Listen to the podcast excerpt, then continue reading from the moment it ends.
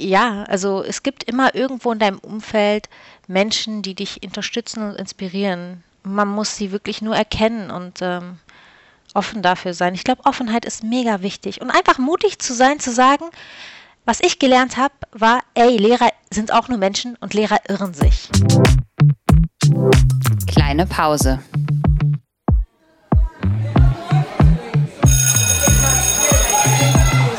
Begegnungen in der Teeküche.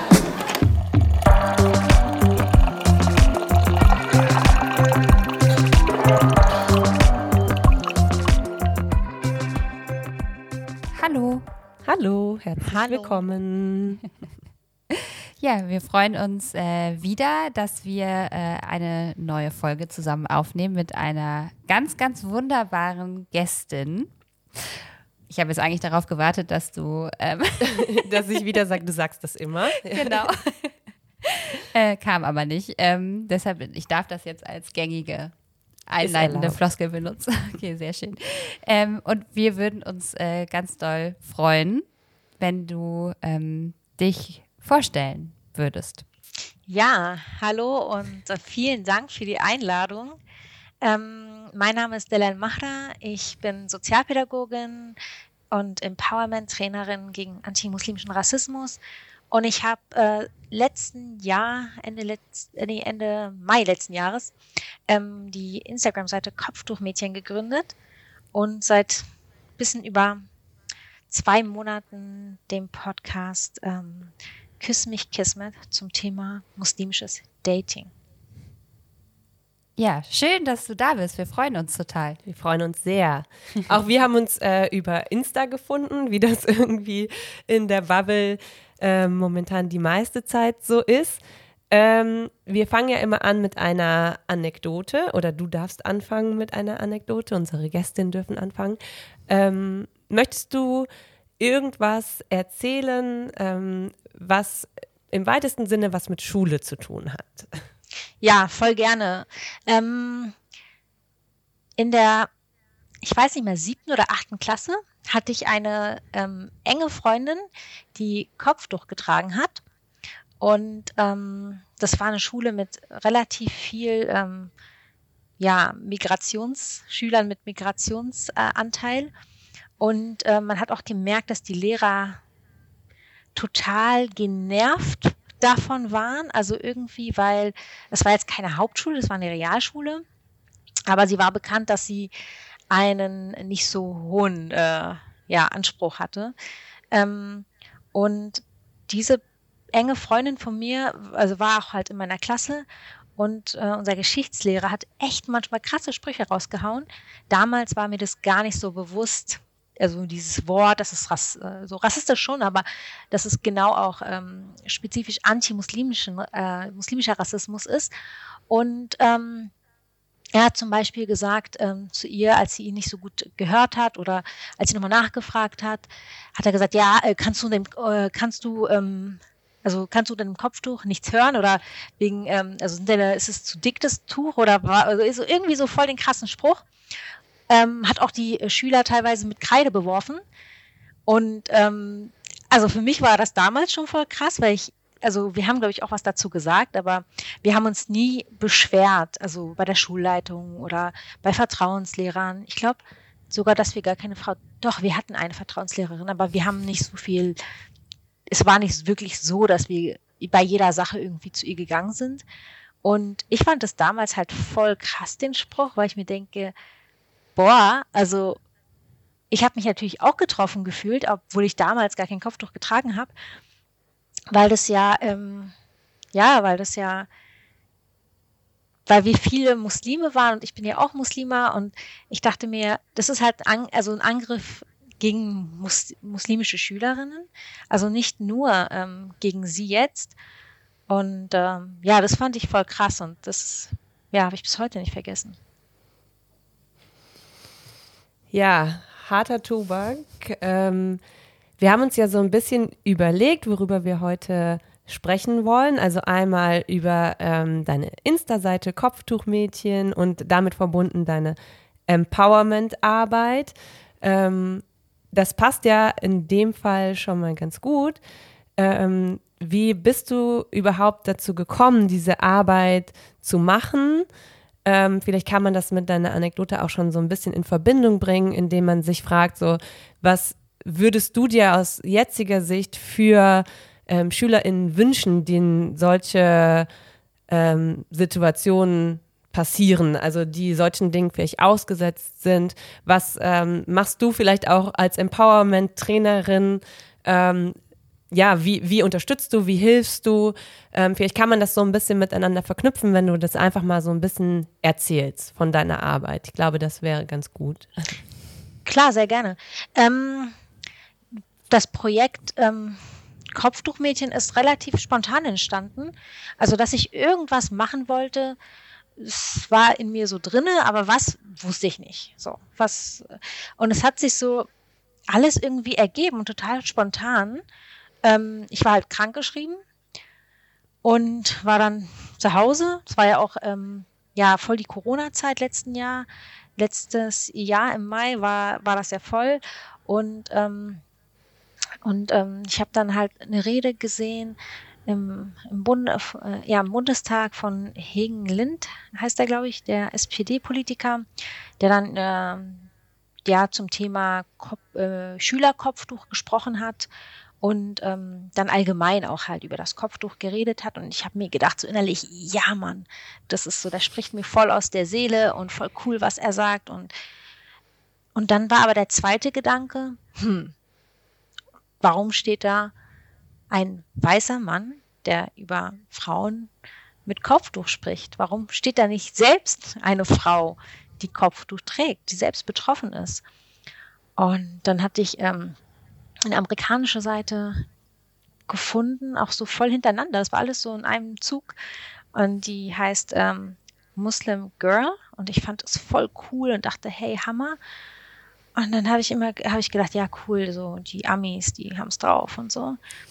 Und äh, die haben auch voll viele Powerfrauen, ne? Und dann dachte ich mir so, also muslimische Powerfrauen auch. Und dann dachte ich mir so, hey, wir haben auch viele coole muslimische Powerfrauen in Deutschland. Aber irgendwie haben wir die nicht so krass auf dem Schirm. Habe ich so das Gefühl. Und ähm, ja, und dann äh, habe ich gedacht, von einem Moment auf den anderen, wirklich, das war an, dem, an einem Tag alles, habe ich dann Kopftuchmädchen gegründet. Ich habe dann überlegt, wow, wow. Wie, könnte das heißen? Und habe gedacht, okay, das ist so das, was man so in den letzten Jahren voll krass in der Politik gehört hat. Und ähm, einfach so ein bisschen zu provozieren, so du willst, du sagst, ich bin Kopftuchmädchen, okay, ich nehme das an und reframe das Wort und äh, zeig dir mal, was ein Kopftuchmädchen ist. Wahnsinn, das ist äh, so cool. Also im Sinne auch, weil du das gerade beschrieben hast, wie so eine Eingebung quasi, die du Voll, hattest ja. in dem Moment. Äh, das klingt nach einem ähm, ja so life-changing mm. Moment. Das klingt jetzt vielleicht ein bisschen cheesy, aber, aber es, es, hört sich, ich höre das auch an deiner Stimme, mhm. dass das ganz viel bewegt hat ähm, in dir in diesem Moment. Voll, Christina, und du triffst es auch ähm, richtig. Ähm, ich habe das Gefühl, Kopf durch Mädchen ist so ein Projekt, was mir Allah, Gott sozusagen irgendwie gegeben hat, weil ich voll lange was machen wollte und nichts gefunden, also nicht auf eine Idee gekommen bin. Und, ähm, und es ist halt ein Projekt, was mich persönlich betrifft, was meine Biografie krass betrifft. Ich habe ja nicht immer Kopftuch getragen, habe ich auch gesagt. Ähm, und mein Herz schlägt einfach so krass dafür und ähm, ja, es macht mega Spaß und ich habe das Gefühl, ich kann meine Stärken ähm, gut einsetzen und ähm, ja, die Community profitiert halt davon. Und das war halt in der Schule. Ganz oft hatte ich das Gefühl, um den Bogen äh, zum Thema Schu Schule zurück zu, ähm, ja, zu schwingen, ähm, hatte ich das immer das Gefühl, irgendwie sind die, also du hast keine Stärken, entweder das oder die Stärken, die du hast, sind nicht wirklich Stärken. Ähm, ähm, und in, im darstellenden Spiel, in, der Theatergruppe bin ich immer voll aufgegangen und das hat mir voll Spaß gemacht. Das hat meine Schulzeit mega geprägt und mir auch total geholfen, ähm, selbstbewusster zu werden und ähm, äh, mich kreativ ausleben zu können. Und das war, das hat mir echt in der Schule sehr, sehr gut getan. Und ähm, als ich halt jünger war, also vor allem am Anfang, ist mir das total schwer gefallen. Also in der ersten Klasse saß ich im Unterricht und ich habe mich gefragt, was mache ich hier? was ist das? Ich, ich kam gar nicht klar damit als Kind.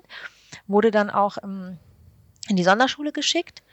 Ähm, meine Eltern, ich bin also ein Kind von, von ähm, also ich bin das nicht das sechste, aber wir sind halt sechs Geschwister. Ich habe fünf Geschwister, also ich kann gerade nicht reden. also ich habe fünf Geschwister, wir sind sechs Kinder, so rum.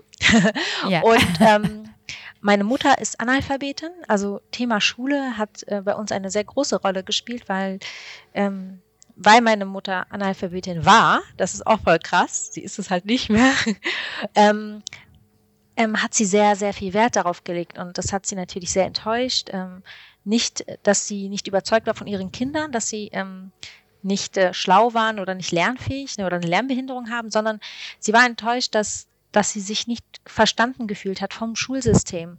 Und sie konnte uns leider auch nicht ähm, irgendwie Nachhilfe geben ähm, oder selber helfen, weil wir jetzt auch nicht so viel Geld hatten. Und ähm, ja, dann war ich halt auch in der Sonderschule und äh, dann wurde ich sogar auch richtig so ein, so also nicht zurückgestuft. Ich weiß nicht, so eine, in so eine, erstmal war das so eine Probeklasse, die man so ein halbes Jahr oder ein Jahr macht und danach kommt man so, dann ist die Frage, kommt man zurück in, in die reguläre Schule oder bleibt man in der Sonderschule? Und bei mir haben sie sich danach entschieden, dass ich in der Sonderschule bleibe.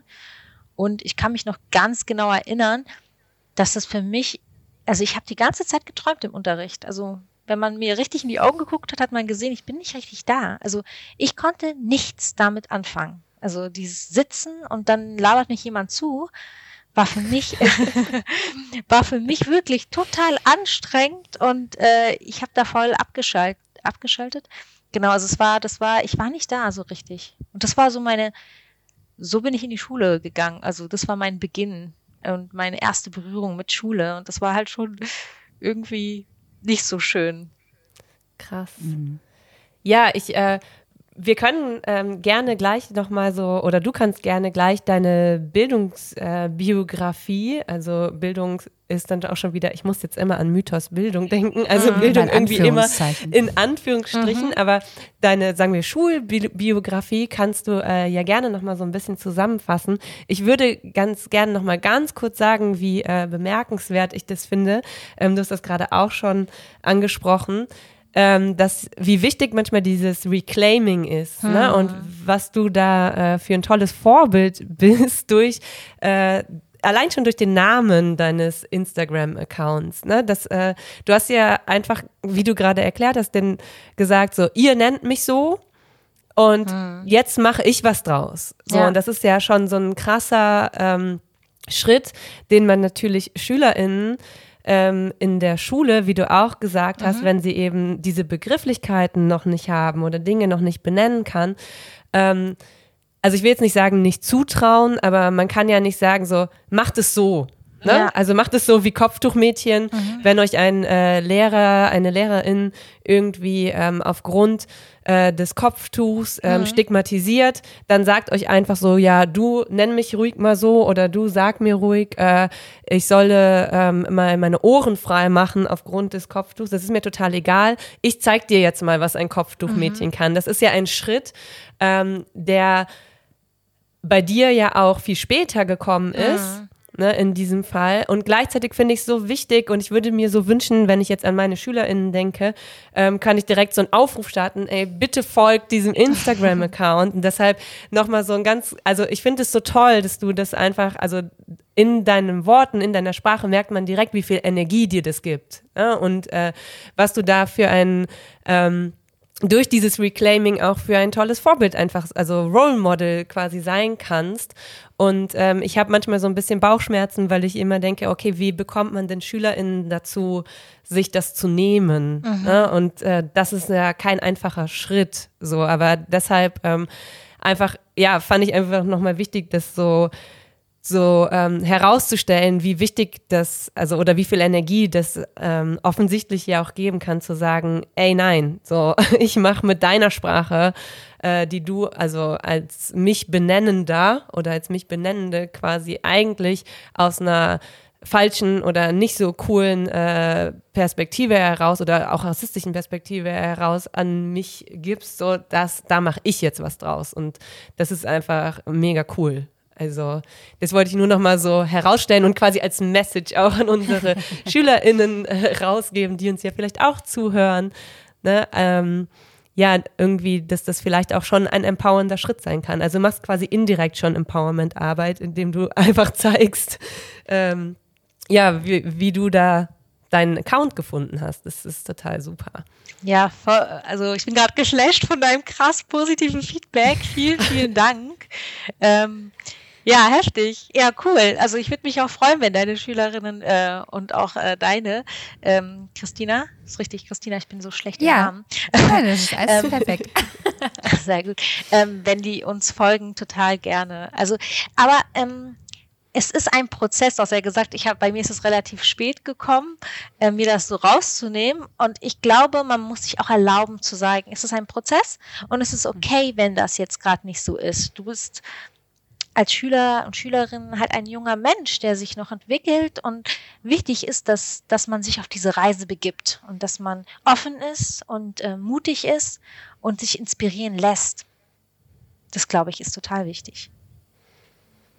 Auf jeden Fall. Das ist es. Und äh, einfach so gelebtes Empowerment so mitzuerleben, ähm, ist, glaube ich, genau wie du. Ich will das jetzt nicht nochmal alles wiederholen, aber äh, ich wirklich, ich würde mir immer so wünschen, dass du auch jeden Tag bei uns in der Schule bist und einfach nur du bist und da bist und sprichst. Ähm, denn ich glaube, auch wenn man ähm, als weiße Lehrerin viel Empathie zeigen kann und auch gerne Gespräche führt und versucht, ähm, die Perspektive zu wechseln und ähm, ne, zu verstehen, was die ähm, Menschen bewegt, äh, in dem Fall ähm, Kopftuch tragende SchülerInnen, das, wir können das nicht ersetzen. Also wir, wir sind einfach ähm, Tropfen auf den heißen Stein. Mehr können wir da irgendwie nicht sein. Und deshalb sind wir so glücklich, dass wir ähm, uns begegnet sind digital und jetzt dich sprechen lassen können. Ja, ich freue mich auch total und das ist so ein krass cooler Start in den Tag. Wirklich, also wir nehmen ja die Folge jetzt hier um 10 Uhr auf, nur für die ähm, Zuhörer und Zuhörerinnen, ähm, damit ihr so ein bisschen ein Bild habt, was unser Setting gerade ist und äh, ja, voll cool und so genau so ein Feedback gibt mir auch total Energie. Also vielen Dank an euch beide. Gerne. Gerne. Deine ähm, Biografie ist ja auch an sich schon empowernd, meiner Meinung nach. Also vielleicht kannst du da jetzt tatsächlich dann nochmal so ein bisschen so einen Überblick geben, wie du überhaupt zu deinem Job oder deinem Punkt, wo du jetzt bist, hingekommen bist. Du hast ja gerade schon äh, den Start beschrieben und äh, damit verbunden den, äh, die, den sehr holprigen Weg äh, zu Beginn. Wie ging es denn dann weiter? Ähm, dann sind meine Eltern ausgewandert mit uns äh, in den Libanon. Meine Eltern sind äh, Palästinenser aus dem Libanon. Und die haben gesagt, ey, wir haben die Nase voll. So, von Deutschland, von, vom Bildungssystem. Die wollten auch meinen Bruder in die Sonderschule schicken. Und meine ältere Schwester war auch, ähm, aber in dieser Probezeit halt auch in der Sonderschule. Und meine Eltern haben gesagt, ey, nee, wir gehen zurück. So, Punkt. Die hatten halt eh den Plan, irgendwann zurückzugehen. Und da haben die gesagt, ja, jetzt machen wir es. Unsere Kinder sind noch jung. Und dann bin ich dort in die Schule gegangen und das war auch voll spannend und voll der krasse Wendepunkt in meinem Leben, weil dort habe ich dann gelernt, dass ich doch nicht dumm bin und ähm, dass ich lernen kann und dass es für die Lehrer dort gar keine Option gab, ey, du bist lernbehindert, du, du, du lernst gefälligst, sonst gibt's äh, ja Haue, so auf die Hand hatten die immer mit so einer ähm, mit so einem Holzstück. Bei uns nicht, wir waren ja die Deutschen, sonst kriegen die Stress mit unseren Eltern, aber die anderen, die haben dann, wenn die irgendwie faul waren oder die Hausaufgaben nicht gemacht haben, war jetzt nicht, war jetzt nicht dramatisch, irgendwie äh, eher so symbolisch, die haben jetzt nicht voll draufgehauen, aber trotzdem hatte man so als äh, Neunjährige dann immer so, oh nein, hoffentlich kriege ich nicht Haue. und ähm, ja, und das war ganz anders, weil ich habe dann gemerkt, boah, ich bin voll gut in Mathe. Ich dachte, Mathe kann ich gar nicht. Und dann hatte ich ga ganz anderes, also voll positives Feedback gehabt. Ich habe da dann ähm, also eine Klasse wiederholt. Und ähm, das war für mich, glaube ich, total, ja, total wichtig, diese Erfahrung zu machen. Weil davor, bis ich neun ähm, Jahre alt war, habe ich immer gedacht, du bist dumm. Und ähm, du kannst nur eins, nett sein, damit du überleben kannst irgendwie. Äh, sei nett zu den Leuten, weil du bist irgendwie angewiesen und ähm, aber eine Person in meiner Familie, und es war die einzige, ähm, meine Mama, die nie zur Schule gehen durfte, hat mir gesagt, mich immer zur Seite genommen und gesagt, nein, du bist nicht dumm, so, du kannst das schaffen. Das heißt, ich hatte, meine Mutter würde sich niemals als Feministin bezeichnen, aber ich tue das für sie, weil ich finde, meine Mutter ist ähm, eine totale Feministin, auch wenn man von außen, wenn man von außen blickt und ihre Biografie anschaut, würde man denken, nein. Ähm, aber weil sie Hausfrau und Mutter ähm, ist und war. Ähm, aber für mich ist sie die krasseste, also Feministin und auch die krasseste Empowerin. Also immer, sie hat immer gesagt, es ist, Deutschland ist das Land der Bildung.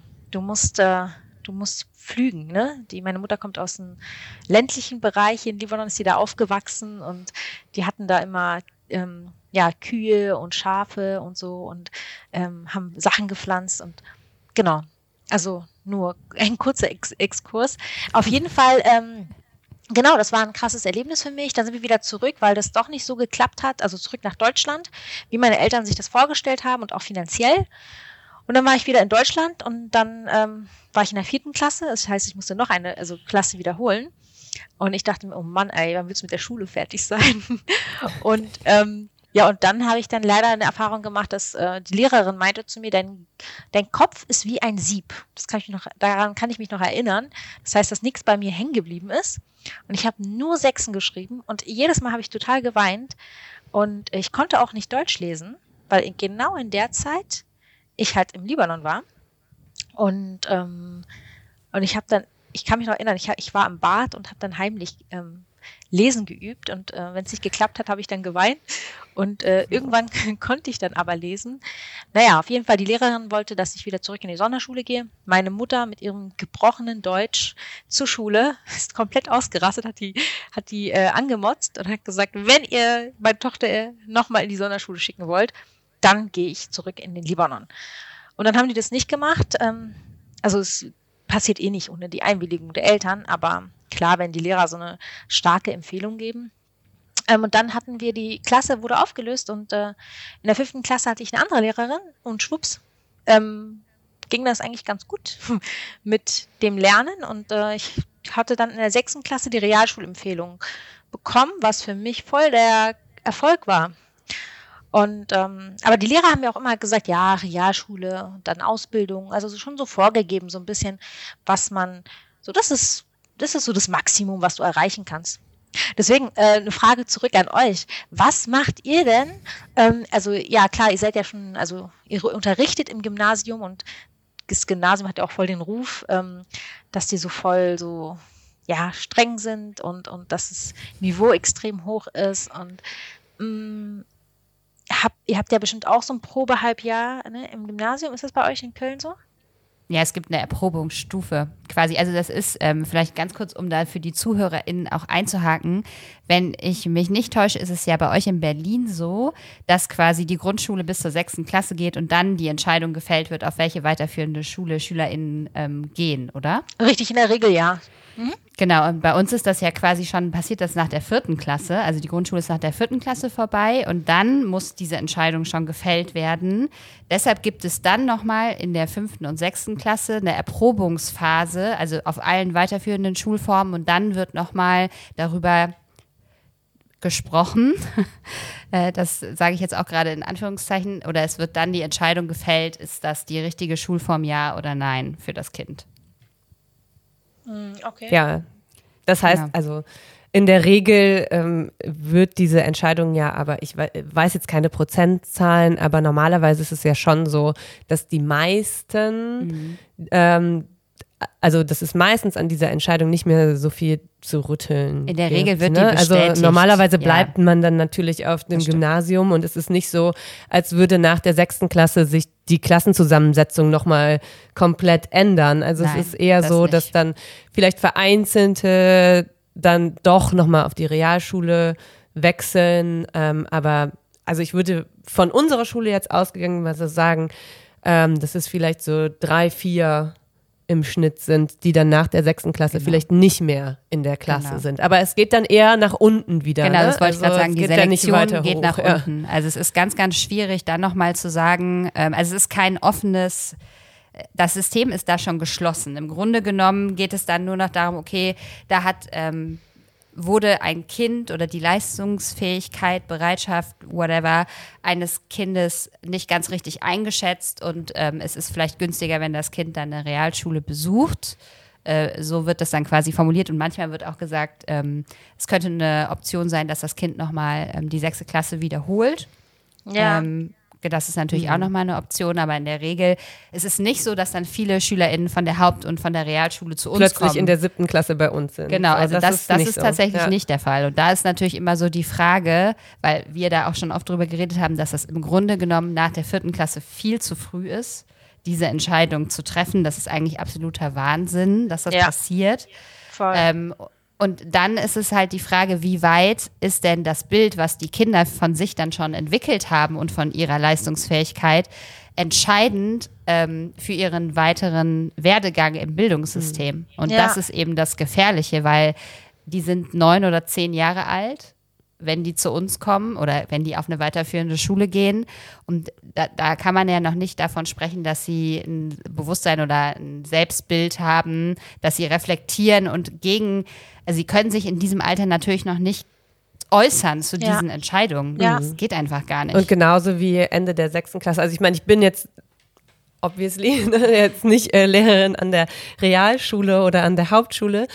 Ähm, aber ich kann mir vorstellen, dass es auch in den seltensten Fällen so ist, dass dann vielleicht Eltern und SchülerInnen nach der sechsten Klasse einfordern. So, jetzt möchte ich aber hoch aufs Gymnasium, weil man findet sich ja auch in den zwei Jahren dann in den Klassen ein. Ne? Also dann ist man halt der oder die Beste in der Klasse der Realschule, aber das ist ja wirklich in den seltensten Fällen so, dass diese vermeintliche Offenheit dann auch so genutzt wird, weil die Gymnasien müssen einen ja auch erstmal annehmen. Also es müsste ja dann quasi so ein Austausch zwischen den SchülerInnen stattfinden. Ne? Irgendwie drei gehen runter und drei kommen hoch oder so.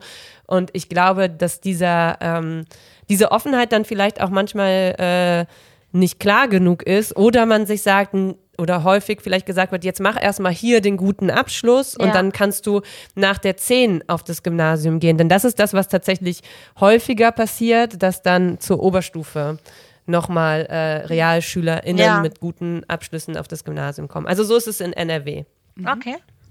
Bei mir war das so, dass ich halt nach, der, also ich bin dann tatsächlich in die Realschule gegangen und äh, war da auch ganz gut und äh, bin dann gewechselt nach der achten äh, auf eine Gesamtschule. Und viele haben gesagt, hm, Gesamtschule äh, ist doch dann die Riss, bist du jetzt, ja, ist es nicht schlechter? Und äh, das war eine Gesamtschule mit ähm, gymnasialer Oberstufe. Das war wirklich eine der besten Entscheidungen, die ich getroffen habe, zu wechseln.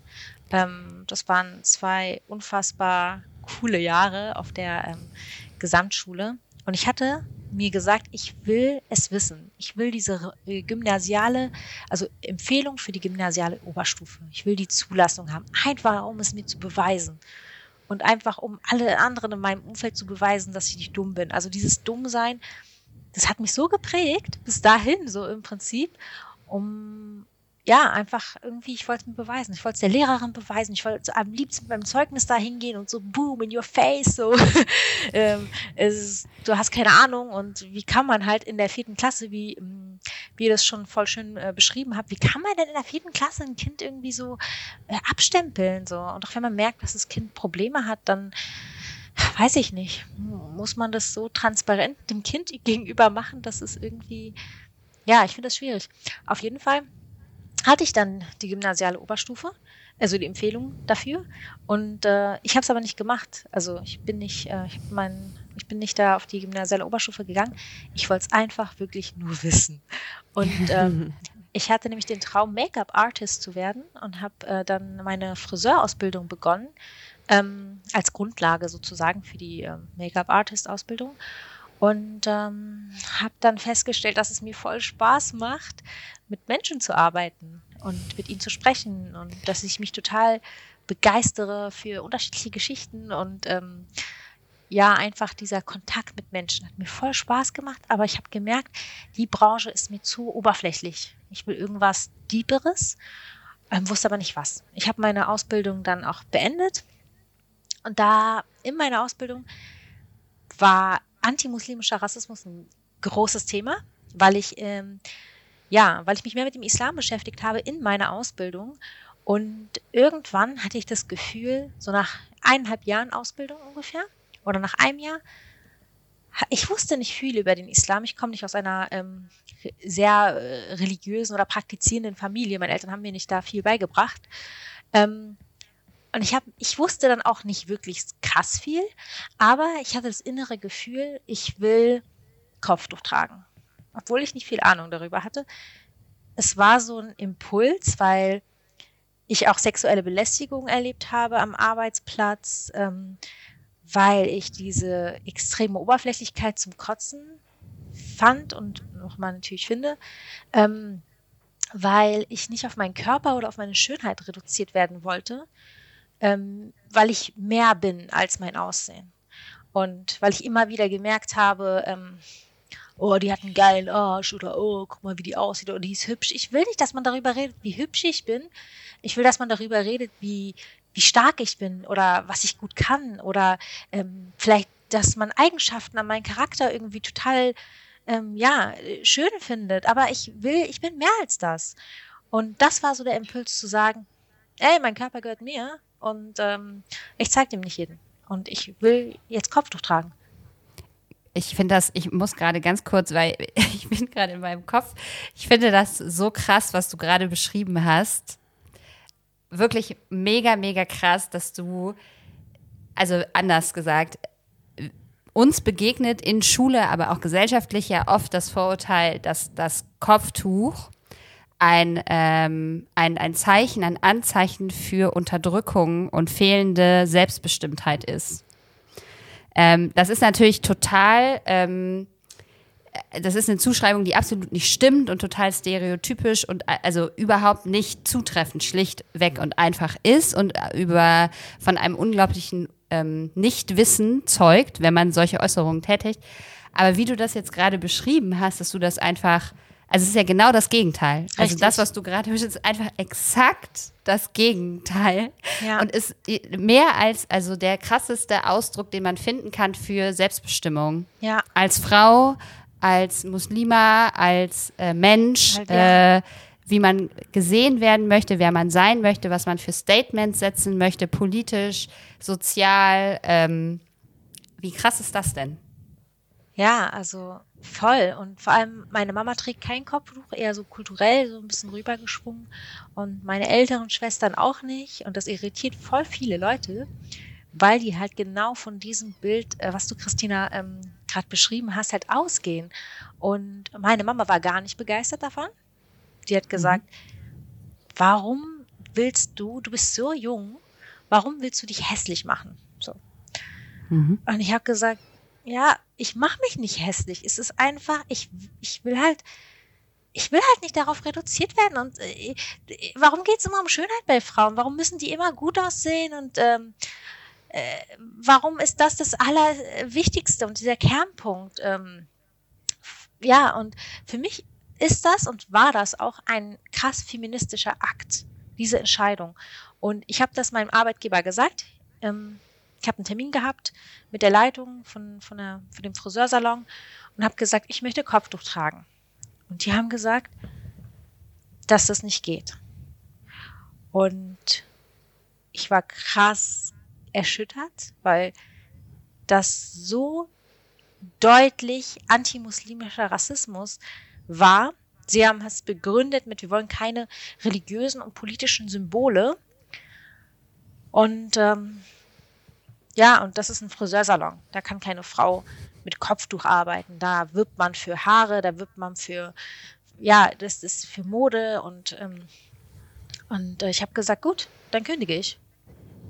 Und äh, meine Mutter ist total ausgeflippt, als sie das erfahren hat. Und äh, ja, dann habe ich mich doch dafür entschieden, die Ausbildung weiterzumachen und noch zu warten mit dem Kopftuch. Habe mir aber versprochen, dass ich das Kopftuch tragen will, sobald meine Ausbildung, also sobald ich meine Ausbildung bestanden habe. Und am 31.08.2012 habe ich bestanden und am 1.9.2012 habe ich das Kopftuch getragen. Aber Kopftuch ist mehr als nur ein Tuch auf dem Kopf. Ich habe davor schon angefangen, auf meine Kleidung, äh, mein Kleidungsstil äh, so zu ändern. Also ich kann ja trotzdem viel dafür tun.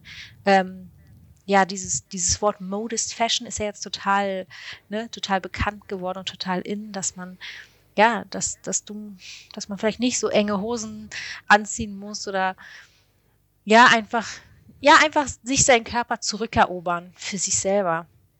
Und wenn sich jemand entscheidet, anders zu kleiden, dann soll die Person das auch machen. So, wenn sie sich wohlfühlt oder er, dann go for it. Also mach's so. Aber akzeptiere auch, dass es Frauen gibt, die das, ja, die das feiern. Also einfach eben nicht unbedingt ihren Körper so stark ähm, zu, zu betonen oder zu zeigen halt. Was ich äh, super wichtig finde, also ich merke jetzt gerade schon selber, Gott, es gibt so hunderttausend Themen, über die man da reden kann. Ähm, und denk immer so ein bisschen an Schule, ähm, aber habe auch das Gefühl, okay, wir könnten auch noch über tausend andere Sachen reden. Was ich aber an dem Punkt so unglaublich wichtig finde aus so LehrerInnen-Perspektive, ist einfach ähm, diese Reflexion darüber, über die individuellen Entscheidungen, die ja dahinter hm. stecken. Ne? Und das Anerkennen, du sagst ja jetzt gerade auch schon so, ähm, ich akzeptiere ja auch jede ähm, Form der Kleidung bei anderen Menschen. Und mhm. wieso sollte mir ähm, das irgendwie äh, als ein Statement in Bezug auf irgendwelche Dinge, die ihr gar nicht von mir wisst, zugeschrieben mhm. werden? Ne? Und das macht man, das ist ja auch so ein bisschen der feministische Diskurs, ne, MeToo-Diskurse und mhm. so weiter darüber, ne, it's a dress, not an invitation, ne, mhm. so mhm. diese Dinge, ähm, die, die gehen da ja miteinander einher. Ja. So. Ne? Und das finde ich ähm, ist ähm, in Bezug auf antimuslimischen Rassismus ein ganz, ganz wichtiges Thema, dass das äußere äh, Merkmale sind, die, die ja aber keine inneren Merkmale mhm. sind. Und ähm, wo ganz oft auch von LehrerInnenseite mhm. eine Vermischung stattfindet. Ähm, wir sind noch nicht am Ende deiner Bi Biografie, aber die ja. zieht sich jetzt einfach so ein bisschen durch die, durch die Folge.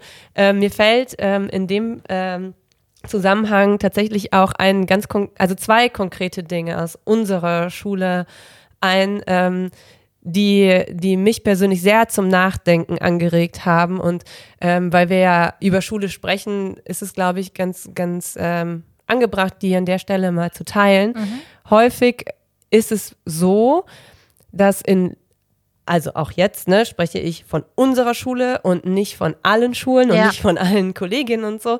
Ähm, dass äh, es immer einen Moment der Irritation gibt, wenn eine Schülerin plötzlich, mm. Schülerin kann ich in dem Fall sagen, weil mhm. meistens ist es ja. Schülerin, ich gender manchmal an Stellen, an denen das gar keinen Sinn macht, ähm, äh, beginnt das Kopftuch zu tragen. Ja dann äh, passiert es tatsächlich, und wir sind ein sehr weißes, privilegiertes Kollegium, das betonen mhm. wir auch immer wieder. Wir haben keine Kollegin, die selbst Muslima ist und ein Kopftuch trägt ähm, dann entsteht sehr häufig so eine betretene mm. Stimmung. Und es kommt so weit an einer vermeintlich aufgeklärten Innenstadtschule, die Diversität anerkennen will, ähm, dass, es, dass man Gespräche mitbekommt oder Reaktionen mitbekommt, die so weit gehen, dass den Mädchen dann absolut die eigene Selbstbestimmung mm. abgeschrieben wird. Und ich möchte das jetzt an der Stelle mal so bewusst sagen, vielleicht auch für die Kolleginnen, die das hören, ja. dass es wirklich, also es wurden schon Tränen vergossen bei mhm. uns. Was? Aufgrund, ja. ja.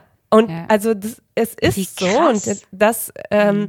Kolleginnen gesagt haben, ich kann das nicht verstehen, die waren doch immer so ein offenes Mädchen ähm, die ist so eine intelligente äh, Person. als ob, und als ob sich das widersprechen würde. Oh nein, sorry, ich muss reingrätschen, ich finde das so schlimm. Ja. Hm, ist das schlimm. Es ist schrecklich und ähm, man braucht manchmal so schlimm es ist, auch diese Gegenbeispiele jetzt aus mhm. unserer Perspektive heraus, ja. um mhm. dagegenhalten zu können. Um zu sagen, halt, stopp, ich mhm. zeig dir jetzt mal das und das und das. Ich leiste jetzt irgendwie mal Aufklärungsarbeit. Das heißt ja. noch lange nicht, dass das so ist. Und natürlich sind das nicht alle. Und natürlich sind auch viele ähm, sich dessen bewusst, dass das äh, absolut rassistisch ist, auch dann Tränen zu vergießen und zu sagen, ähm, jetzt äh, ist sie plötzlich eine unterdrückte Muslime. So ein ah, Schwachsinn, sorry, voll. aber es passiert und es passiert in, keine Ahnung, ich glaube, das war bei unserer Schule, dieses Beispiel war vor zwei Jahren oder so, ähm, das, oder ich weiß es gar nicht genau. Aber ich finde das so krass, weil wenn man ja. jetzt mit dir spricht und auch natürlich auch mit super vielen anderen, ich, ich frage mich manchmal, warum diese Informationen nicht zu diesen Kolleginnen gelangen. Mhm. Also ich denke mir wirklich so, wie kann das sein, dass du das noch so interpretierst und ja. dass dann darüber geredet wird, ob mit der Familie gesprochen werden müsste, mhm. ähm, ob man da oh irgendwie mal die Eltern einladen müsste und so. Und du sagst selber, so, meine Mutter fand es doof, weil sie es vielleicht auch fehlinterpretiert hat erstmal oder vielleicht auch nicht so, nicht den gleichen Gedankengang logischerweise, die war ja nicht in deinem Kopf. So, ja. ne? Sie wusste ja nicht, ähm, wie es zu dieser, zu diesem sehr feministischen Akt bei dir gekommen ist. Und ich, deshalb, ich möchte es jetzt einfach an der Stelle so mal sagen, weil das, das wirkt immer so, das, also, oder manchmal wirkt es vielleicht so, wir reden darüber und es ist alles dann so aufgeklärt und, mhm. äh, und man versteht sich gegenseitig und es ist aber oft nicht so. Das ist das eine. Und das zweite, was mich ähm, vor kurzem sehr nachdenklich gestimmt hat, ähm, war eine Schülerin, die darüber gesprochen hat, dass ihre Schwester als einzige in der Familie ähm, das Kopftuch an äh, jetzt trägt und dass sie sich um ihre Schwester große Sorgen macht selbst, dass sie jetzt deshalb diskriminiert werden würde. Krass. Und dann denke ich mir, boah, das ist eine, du bist ja selber noch Schülerin, es darf überhaupt nicht deine Aufgabe sein, ja. dass du dir an unserer Schule da jetzt Gedanken machen musst. Das und so. Und das ja, so ne, also es ist total traumatisierend und also ja. es ist echt krass, aber ich glaube, man muss das manchmal noch so ein bisschen deutlich sagen, damit Leute irgendwie auch verstehen, was da manchmal noch los ist. Ne? Absolut. Ich bin dir total dankbar, Nicole, für diese Beispiele, weil ich bin da nicht mehr so drin und ich habe ja auch nicht das Kopftuch als Schülerin getragen, sondern als dann 21-Jährige ähm, nach meiner Ausbildung. Ähm, und ähm, ja, ich, ich komme mal kurz zurück, ähm, wenn es passt, zum, zum, kurz zum Bildungsweg oder genau. Ähm, ich habe dann halt, bin nochmal zurück zur Schule und habe dann tatsächlich das Abitur gemacht. Einfach nur, weil ich das Gefühl hatte, ich will was für meinen Kopf tun.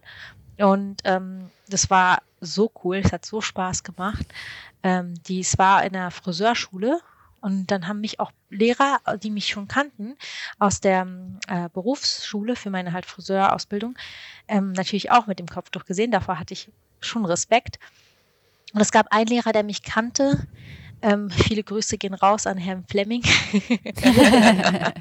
der, Hallo. für den war ich einfach der Lel. Den hat es gar nicht gejuckt. Also, der ist gar nicht darauf eingegangen und ich, also das hat mir sehr, sehr, sehr, sehr viel bedeutet. Also an alle Lehrer, die das hören, die Schüler sind noch immer die gleichen. Die ist noch immer schlau, die ist noch immer offen. Sie ist einfach sie und äh, sie trägt jetzt einfach nur ein Kopftuch so. Ähm, das Schlimmste ist, wenn man Kopftuch trägt, dass man dann auf einmal gelabelt wird als Islam, der Islam, ähm, unterdrückte Kopftuchmädchen und es wird alles, was man jemals war, wird einem abgesprochen. Gut, davor wurde ich auch gelabelt mit positiven ähm, Rassismen, ja. Ähm, äh, zum Beispiel die Exotin, die Hübsche und dann ja, also das ist ja auch irgendwie ja rassistisch. Und eine Lehrerin hat total kacke darauf reagiert. Die hat mich irgendwie voll komisch angeguckt und die war die, die immer gesagt hat, oh, du hast voll die schöne Haare, du hast voll die schöne Haut und also so sehr auf ne, meine Herkunft halt.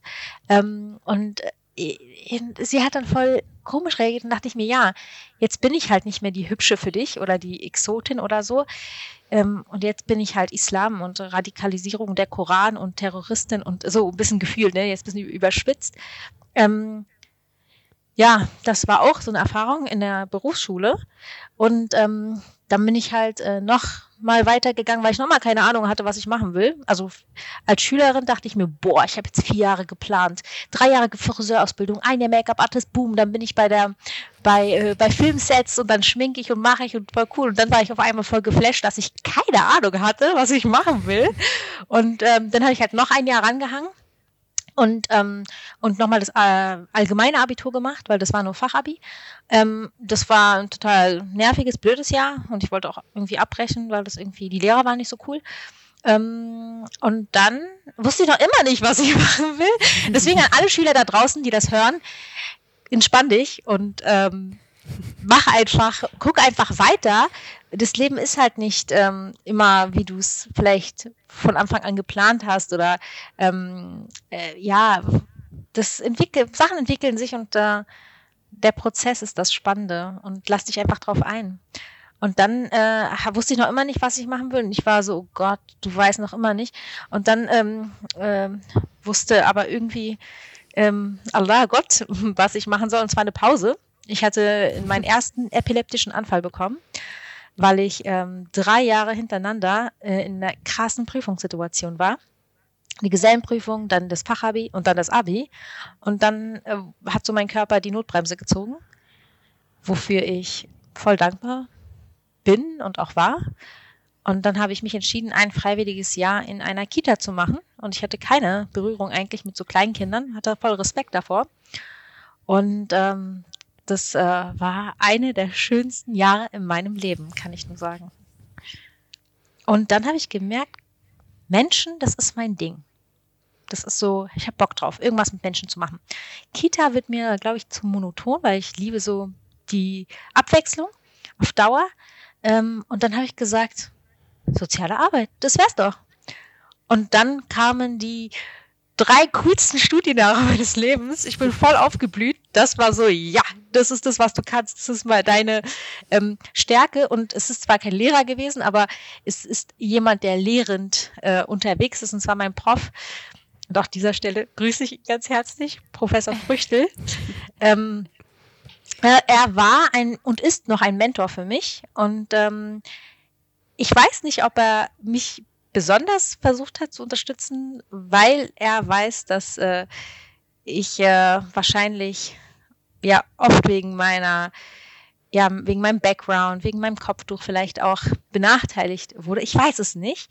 Ich weiß es wirklich nicht, aber er hat mich so krass mega unterstützt und äh, ich habe bei ihm auch meine Bachelorarbeit geschrieben zum Thema ähm, Interkulturalität, also im Spannungsfeld zwischen Integration und Interkulturalität oder Kultursensibilität war das, glaube ich, über ähm, Jugendarbeit äh, äh, mit muslimischen Jugendlichen.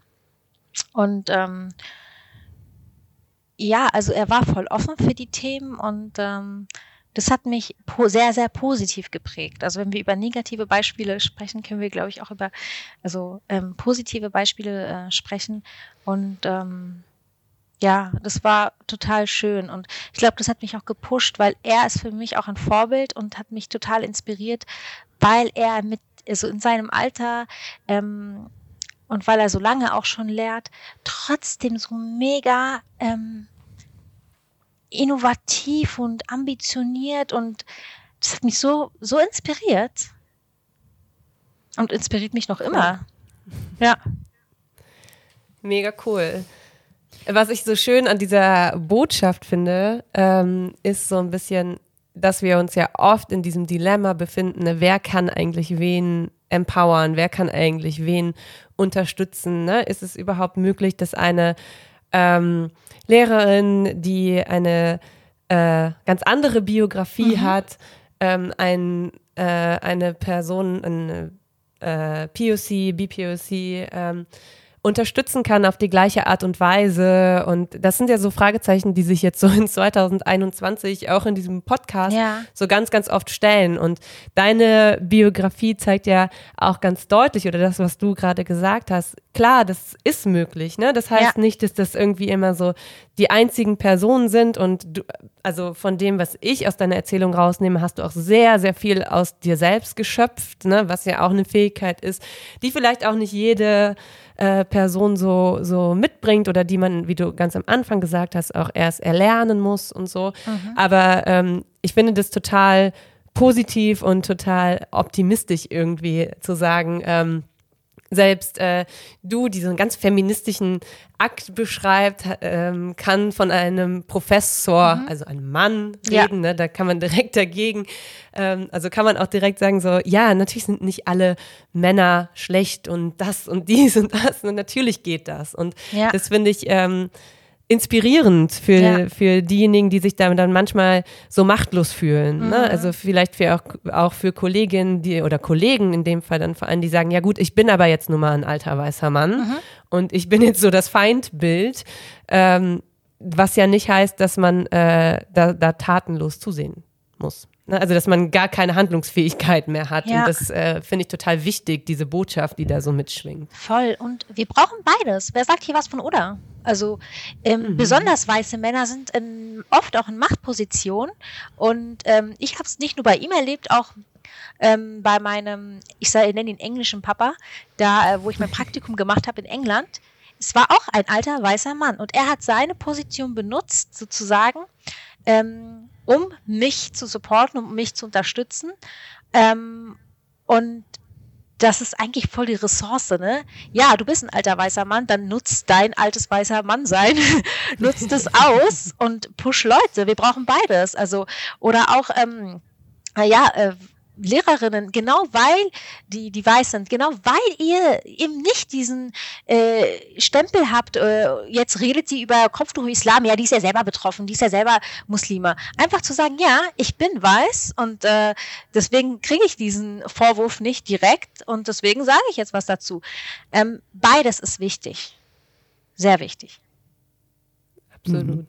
Total was ich jetzt gerade auch nochmal, ähm, also die Gedanken, die sich aufgetan haben, während du gesprochen hast, ist auch, du hast ja jetzt sehr ähm, schön und ausführlich beschrieben, dass ähm, deine Bildungsbiografie ja gleichzeitig auch so ein Selbstfindungsprozess war. Mhm. Und dass du an ganz, ganz vielen Stellen ähm, geguckt hast, ob das, was du geplant hast, das, was du dir vorgestellt hast, was du dir gewünscht hast für deine Zukunft, mhm. für deine berufliche Zukunft, für dein Leben, ähm, ob das noch das ist, was du wirklich möchtest. Und du hast so ganz viel zugelassen. Mhm. Und das ist ja unglaublich komplex. Also für jeden Jugendlichen, für mhm. jede Jugendliche. Und das finde ich an sich ist auch nochmal so schön zu sehen, weil du da, finde ich, auch ein unglaublich großes Vorbild bist, dass du das zugelassen hast. Also, mhm. Also, dass du quasi, weil wir eben auch darüber geredet haben, an wie vielen Stellen schulsystemisch oder bildungssystemisch quasi schon so Weichen gestellt werden und so manche ähm, Wege und Strecken sind dann ähm, durch die Weichenstellung quasi schon ausgeschlossen. Und du hast irgendwie diese Kraft, du hast da gerade aus dir geschöpft, äh, dass du immer wieder gesagt hast, so, Nee, also es gibt so viele, du hast, du warst in einem Ausbildungssystem, dann bist du wieder zurück in die Schule, du hast Fachabitur gemacht, dann hast du Abitur gemacht und ähm, bist dann ähm, auch noch in die ähm, universitäre äh, Fachhochschulbildung gegangen und das zeigt ja irgendwie, dass du, du hast so gegen diese Widerstände, die eigentlich im Bildungssystem immanent sind, mhm. die, da bist du so drumherum getanzt. Also hast dir das einfach quasi nicht äh, nehmen lassen. Und das finde ich ist für alle SchülerInnen da draußen einfach ein ganz tolles Beispiel dafür, dass sie sich nicht abschrecken quasi mhm. lassen sollen vor diesen scheinbaren Einbahnstraßen. Ja. Voll. Also wie gesagt, meine Mutter hat echt eine große Rolle gespielt, weil äh, egal welche verrückte Idee ich hatte, sie hat gesagt, äh, Schule wechseln. Ich habe keine Ahnung, wenn du sagst, dass es gut ist. Äh, ich vertraue dir da auch zum gewissen Grad. Äh, du kannst Abitur machen, ja, klingt gut, äh, mach mal. Oder ähm, Friseurausbildung, ja, sehr toll. Äh, meine Eltern haben selber äh, Hand, äh, so Hand, äh, kommen aus dem Handwerk, sagt man das so? Kommen aus dem Handwerk? Ähm, mhm. Haben ein Handwerk. Mein Vater war Masseur und meine Mutter ist äh, Schneiderin, hat nicht äh, für andere jetzt geschneidert, äh, zumindest ähm, nicht überwiegend.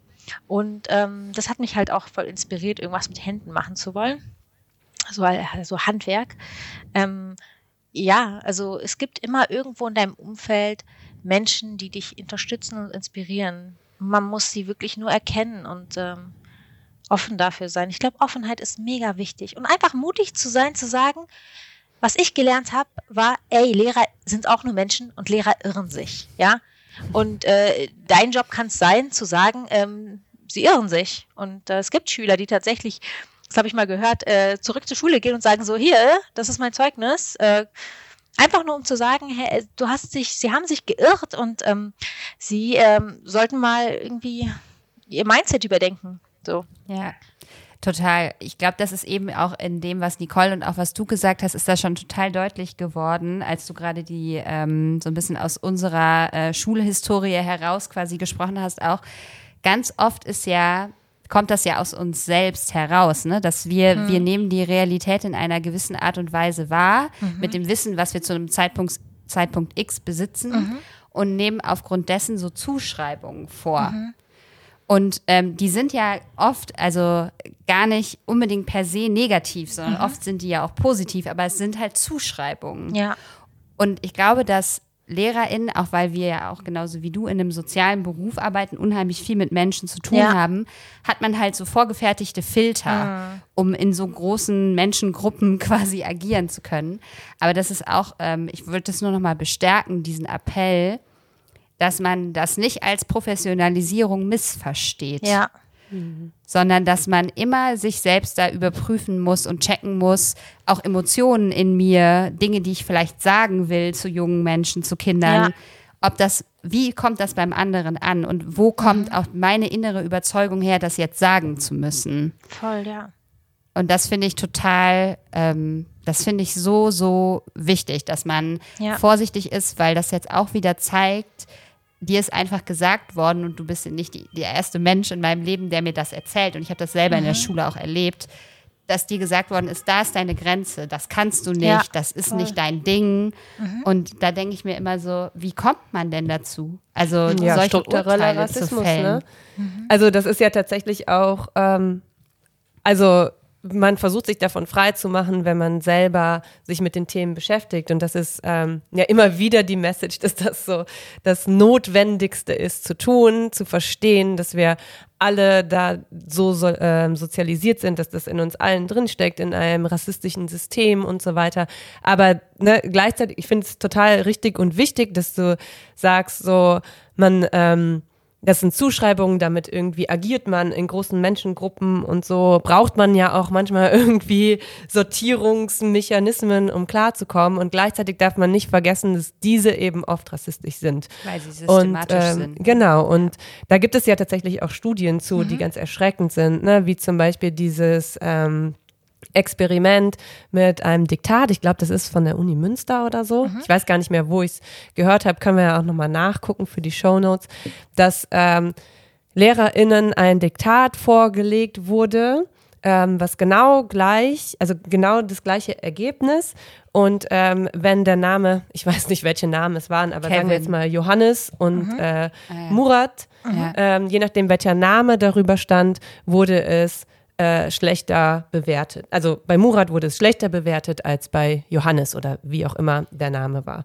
Und das sind natürlich Dinge, ähm, die man nur auflösen kann, wenn man solche Gespräche führt ne? und selber einfach lernt, dass das, äh, dass man auch davon betroffen ist und in dem Moment, wo man ähm, äh, so einen, einen, einen Text vor sich hat oder was auch immer, immer wieder nochmal hinterfragt und immer wieder nochmal so genau hinguckt, was mache ich hier gerade, aus welchem Grund, warum äh, kommt dieses Gefühl in mir auf, ne? Oder diese Kollegin, die das ja mit Sicherheit, und das ist ja immer dieses Standardproblem, mhm. nicht böse meint, dass sie sich Sorgen macht. Ja. Ne?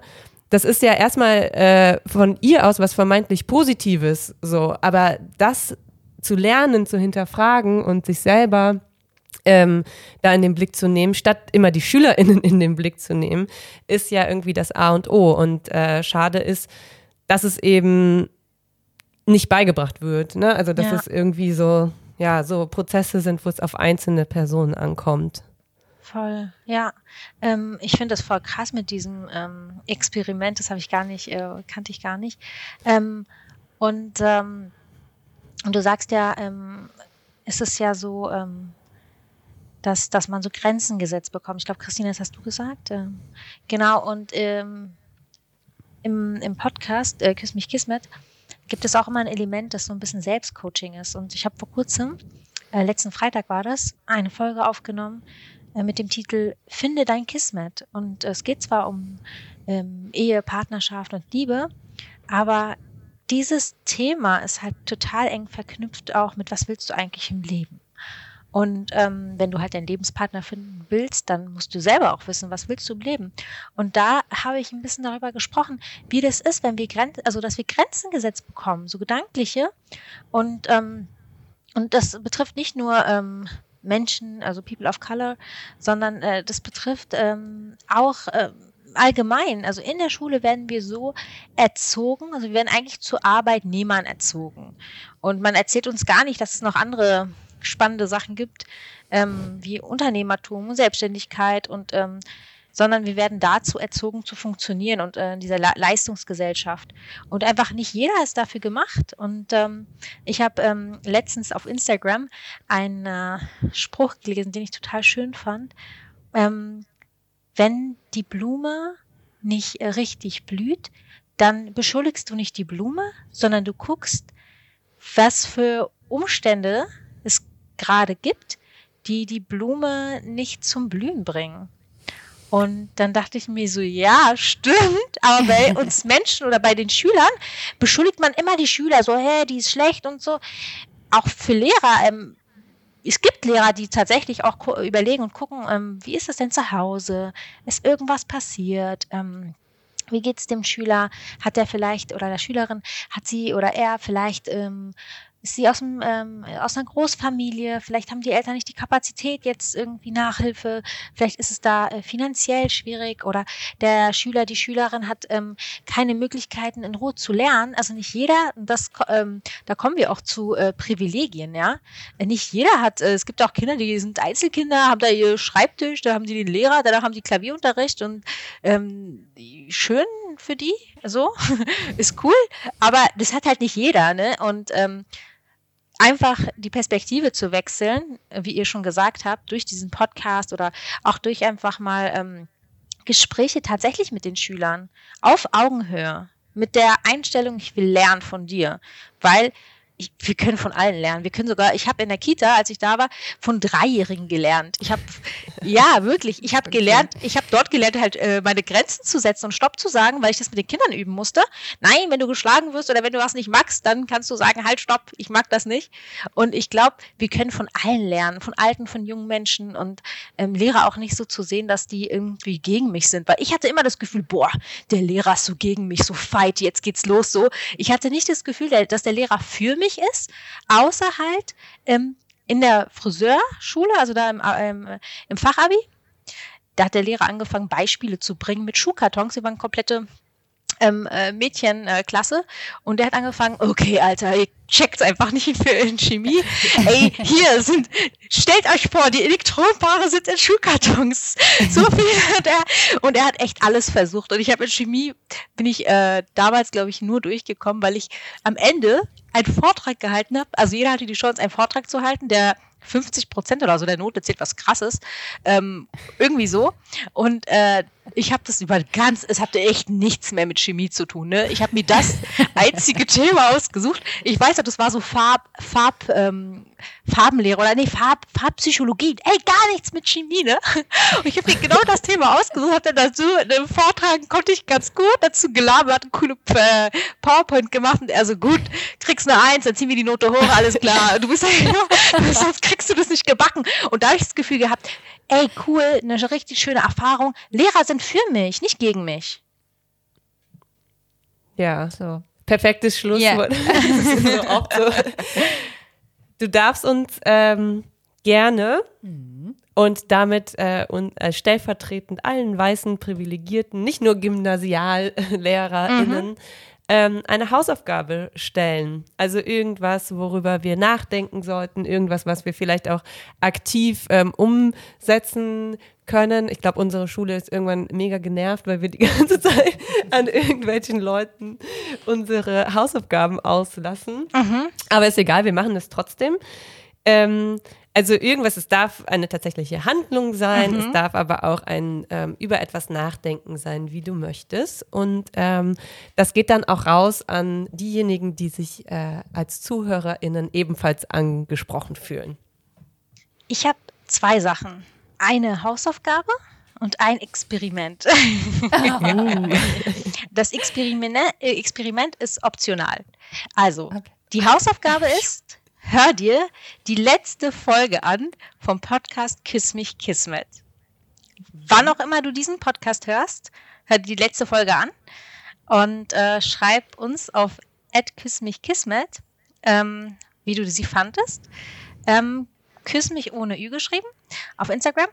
Und das Experiment ist, ähm, versuch mal einen Tag ähm, ein Kopftuch oder einen Turban zu tragen und lauf mal durch die Gegend und nimm mal wahr, wie du wahrgenommen wirst. Und wenn du ein Mann bist und vielleicht kein Kopftuch tragen willst oder ein Turban, dann äh, ja, schwierig. Aber ich habe gedacht, falls du das irgendwie hast oder Freunde hast, die das haben könnten, kannst du dir auch eine so eine kleine Gebetsmütze, Tekka heißt die, ausleihen und mal mit diesem Kleidungsstück durch die, ja, durch deine Innenstadt oder Dorf oder wo auch immer du bist, ähm, laufen und nimm mal auch wahr, wie du das findest. Und äh, dann kannst du uns auch gerne schreiben auf kiss mich, äh, nicht, jetzt bin ich, Kopftuchmädchen, Kopftuchmädchen mit AE geschrieben.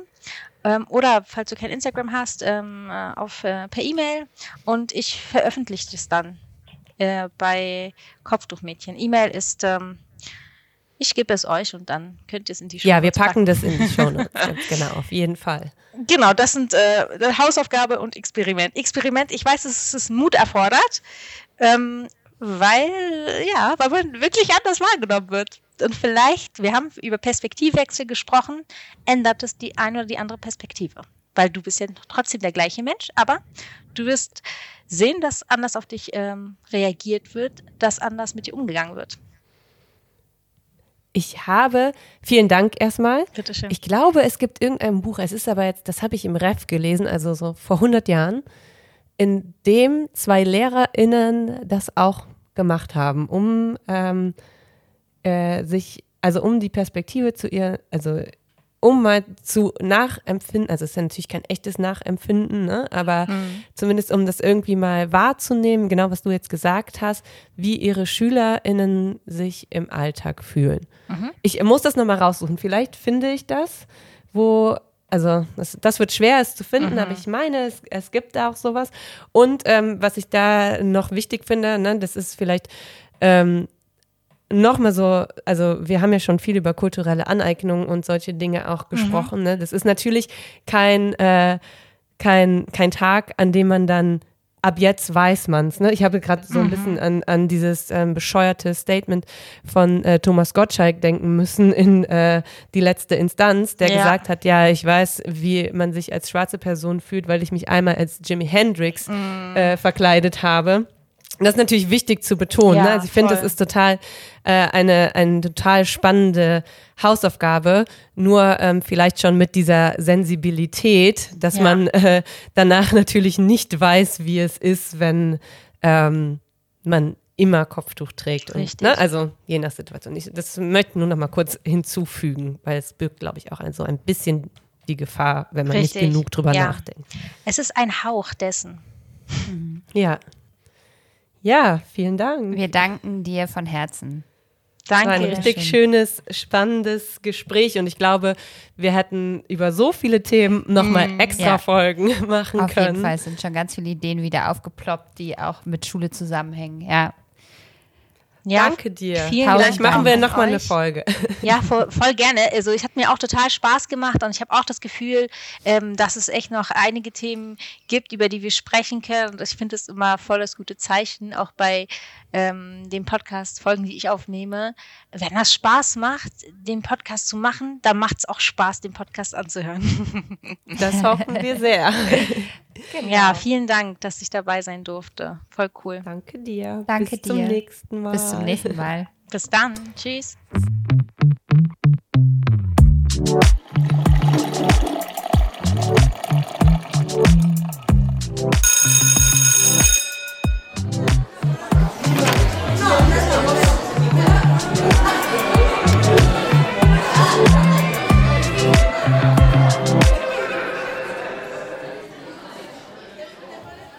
Hallo zusammen. Hallo. Wir haben eine kleine Bitte an euch. Wenn euch die Folge, die ihr gerade gehört habt, gefallen hat, dann würden wir uns riesig freuen, wenn ihr euch die Zeit nehmt, ganz, ganz kurz, vielleicht jetzt auch direkt im Anschluss und uns eine Bewertung auf der Plattform, auf der ihr uns hört, zukommen lassen würdet. Denn ähm, uns ist es wichtig, oder das ist ja ein bisschen unser Anspruch, dass diese ganz vielen tollen Stimmen, die ähm, wir einladen, mit denen wir sprechen dürfen, auch in die breite Masse getragen und dort gehört werden. Und das geschieht nur, wenn unser Podcast steigt. Und steigen tut er durch Bewertungen. Also fünf Sterne oder auch weniger. Hauptsache, da ist ein bisschen Traffic. Denn ähm, nur so kommen auch Leute drauf, die uns vielleicht nicht bei Insta folgen. Genau, und äh, wir würden auch gerne an der Stelle nochmal ähm, ein äh, Shoutout machen und sagen, dass wir uns so, so freuen, wenn ihr uns auch kontaktiert, sei es über unseren Instagram-Account, sei es per Mail, ähm, wenn ihr ähm, Kommentare, wenn ihr Ideen, wenn ihr Kritik, was auch immer mitbringt und das ähm, uns erreichen soll, dann ähm, ja, kontaktiert uns sehr gerne. Kleine Pause Podcast auf Insta und kleine Pause Podcast at gmail.com via Mail. Vielen, vielen Dank. Dankeschön.